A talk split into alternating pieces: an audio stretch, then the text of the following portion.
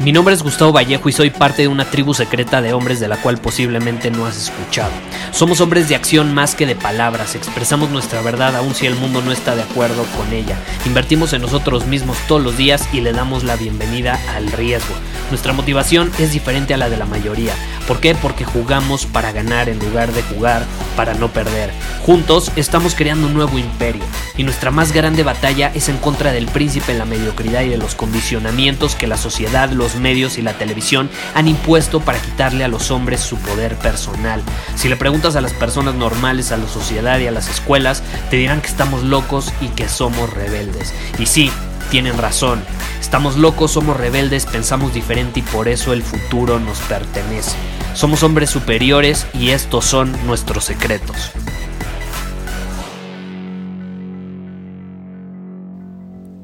La idealización. Esa palabra vaya que puede ser peligrosa. ¿Estás de acuerdo? No es si lo has pensado. Eh, no lo digo yo necesariamente, lo dice un miembro de Círculo Superior que me escribió este mensaje.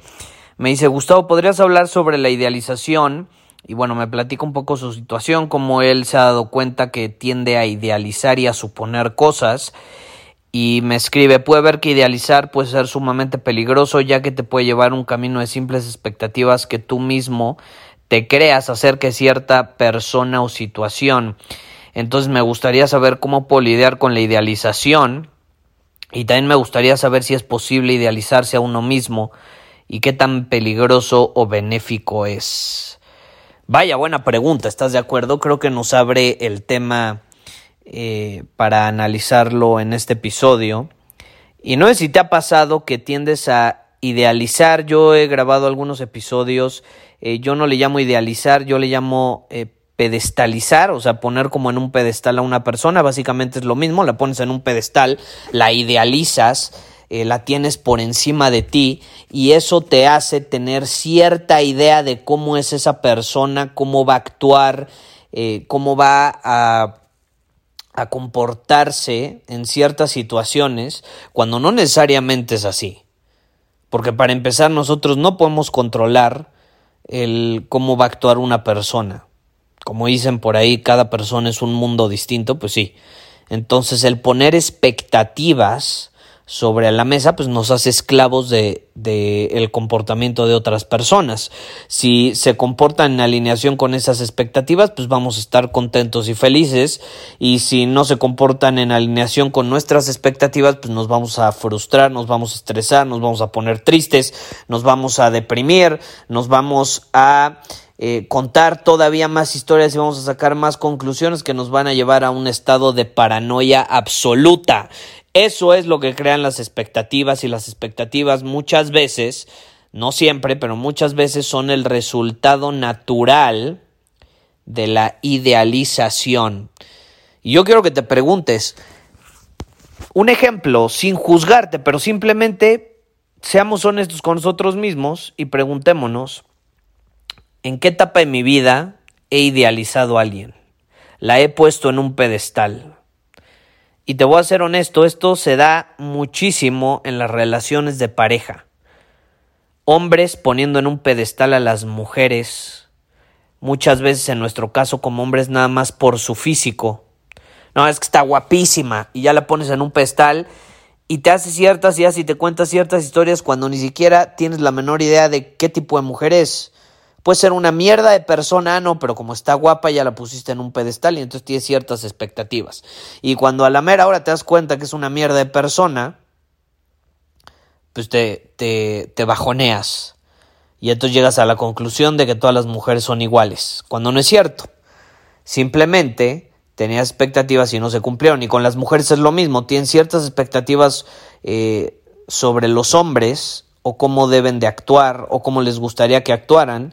Y a la mera hora de la verdad por no ser conscientes de cómo funciona la naturaleza humana masculina y los hombres por no ser conscientes cómo funciona la naturaleza femenina pues queremos a huevo que sean como nosotros queremos que sean cuando la realidad es que la naturaleza es distinta no eh, estamos programados por evolución a ciertas cosas distintas.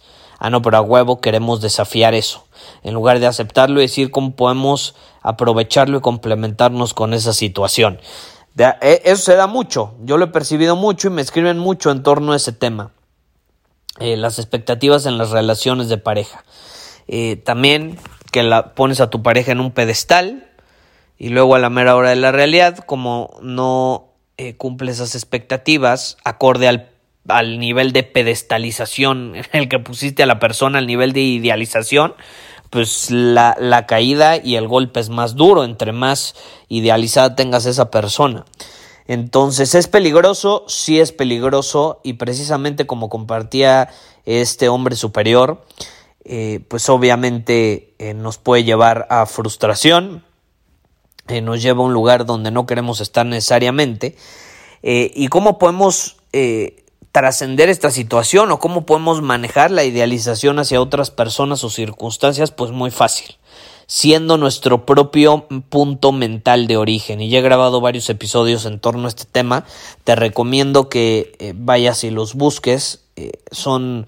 Pues tengo muchos episodios, algunos serán de los primeros que publiqué, otros ya un poco más avanzados, pero tengo varios episodios en torno a este tema de ser nuestro propio punto mental de origen. ¿Qué significa esto?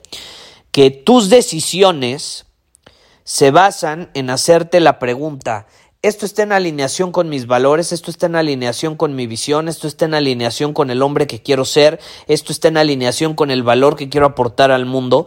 Las decisiones se toman en alineación contigo. Tú eres tu propio punto mental de origen. No empiezas a tomar decisiones basándote en ¿le va a gustar o no le va a gustar? ¿Va a estar de acuerdo o no va a estar de acuerdo? ¿Me va a aceptar o no me va a aceptar? ¿Se va a enojar o no se va a enojar? Eso es poner el punto mental de origen en otra persona. Y eso sucede muchísimo. Que pones como punto mental de origen a tu pareja, a tus hijos, etc. Y no estoy diciendo que esté mal pensar en otros o ser empático o preocuparte por los demás. Simplemente estoy diciendo que tu vida es tuya y la base de tus decisiones tienes que ser tú. Y ya desde esa posición base, obviamente puedes tomar en cuenta las opiniones de otras personas eh, que tú elijas oír, puedes tomar en cuenta a tu familia, tu pareja, obviamente, pero con una base siendo tú tu propio punto mental de origen. Y este es un tema eh, bastante profundo, ¿eh? porque si tú lo interpretas mal, a grandes rasgos, puedes caer en el otro extremo. Tú puedes tomarte... Eh, para mal esta idea de ser tu propio punto mental de origen a tal grado que apagas tus emociones, apagas tu humanidad, tu capacidad para ser empático con otras personas, a tal grado que puedes caer otra vez en una idealización de ti mismo que te va a terminar llevando a un lugar donde tampoco quieres estar.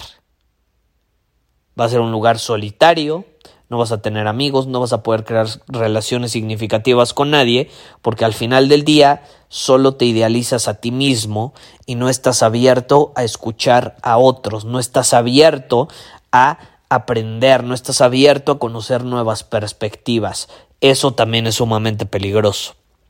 Entonces, esto del punto, propio punto mental de origen, es toda una situación, la he compartido, pero también he mencionado que hay que eh, saberlo integrar en nuestra vida, porque si, interpreta de una, si se interpreta de una manera equivocada, nos va a llevar al otro extremo, o sea, va a terminar siendo lo mismo, pero en lugar de idealizar a otras personas, te vas a idealizar a ti mismo y entonces te vas a cerrar, te vas a cerrar. ¿Qué pasa? Cuando tú idealizas a otras personas, te cierras de, de, tu esencia, te cierras de quién eres realmente. Pero cuando tú te idealizas a ti mismo, puede llegar un punto donde te cierras al exterior, te cierras a la comunicación con el exterior, te cierras, te, eh, es como si, como si fueras incapaz de interactuar con el mundo y su entorno. Al final vivimos en este mundo para interactuar con el exterior, desde una posición interna. Entonces hay que ser capaz de integrar el interior con el exterior. Si idealizamos ya sea el exterior o el interior, no vamos a poder integrarlos y por lo tanto pues no vamos a poder vivir en plenitud. Entonces, ¿cuál es la clave? Eh, encontrar ese punto donde somos nuestro propio punto mental de origen, pero al mismo tiempo estamos abiertos a crecer, a recibir feedback y aprender de manera estratégica eligiendo a las personas en un entorno que nos va a hacer crecer, que nos va a hacer crecer. Si idealizamos a otros, no vamos a crecer porque no estamos siendo fieles a nosotros mismos, nos vamos a estancar y nos vamos a bloquear. Si nos idealizamos a nosotros mismos, de igual manera no vamos a crecer, nos vamos a estancar porque no vamos a estar abiertos a recibir feedback y porque nos vamos a creer perfectos y con la verdad absoluta y que nuestra verdad es la única cuando no es cierto. En cambio, te repito, si somos nuestro propio punto mental de origen y al mismo tiempo estamos abiertos a recibir estratégicamente feedback del exterior, con la apertura de ver, percibir nuevas perspectivas, de actuar, de comportarnos, de ser, vamos a poder crecer. En mi opinión, la verdad, el mejor camino es el del crecimiento, el de la evolución, el de la transformación. Y la única forma de conseguirlo es integrando estos dos lados. Si no, difícilmente lo vamos a conseguir con plenitud, aprovechando nuestro potencial. Pero bueno, esa es mi opinión, es un tema algo complejo, puede ser profundo, si quieres volver a escuchar el episodio te lo recomiendo, eh, todo empieza con eso, siendo nuestro propio punto mental de origen y a partir de ahí, estando abiertos a interactuar con el mundo, a recibir feedback y a crecer, a estar en constante crecimiento. Muchísimas gracias por haber escuchado este episodio del podcast. Y si fue de tu agrado, entonces te va a encantar mi newsletter VIP llamado Domina tu Camino. Te invito a unirte porque ahí de manera gratuita te envío directamente a tu email una dosis de desafíos diarios para inspirarte a actuar. Además, ahí comparto también información que no puedo compartir abiertamente en ningún otro lugar. Y por si fuera poco, como suscriptor del newsletter vas a tener acceso anticipado a programas masterclass y eventos exclusivos que hacemos detrás de cámaras. Simplemente ve a mi Instagram, si no me sigues búscame como Gustavo Vallejo, envíame un mensaje privado con la palabra secreto, repito, la palabra secreto, y de ahí me encargo para que quedes registrado completamente gratis.